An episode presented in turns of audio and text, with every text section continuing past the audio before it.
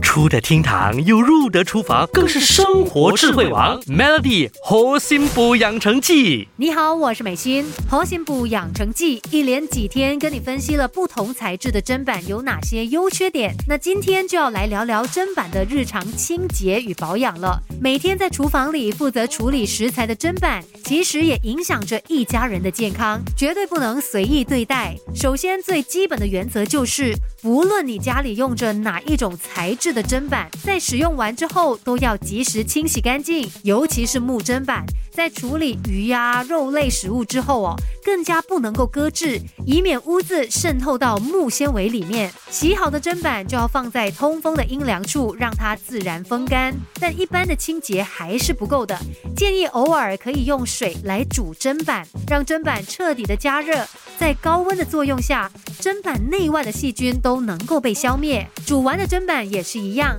要放在通风处自然晾干，但要注意，不是所有砧板都适合高温处理，所以要自行斟酌。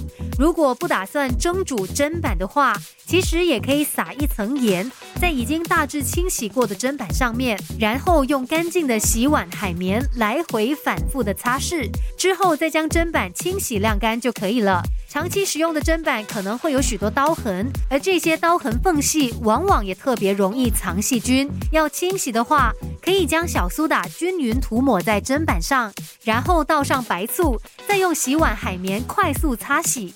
接着静置五分钟之后，再用清水冲洗干净，然后放在通风处自然风干，就达到了清洁的作用。但如果发现你家的砧板已经出现大裂痕或是有黑点的话，那就代表是时候丢掉换新砧板了。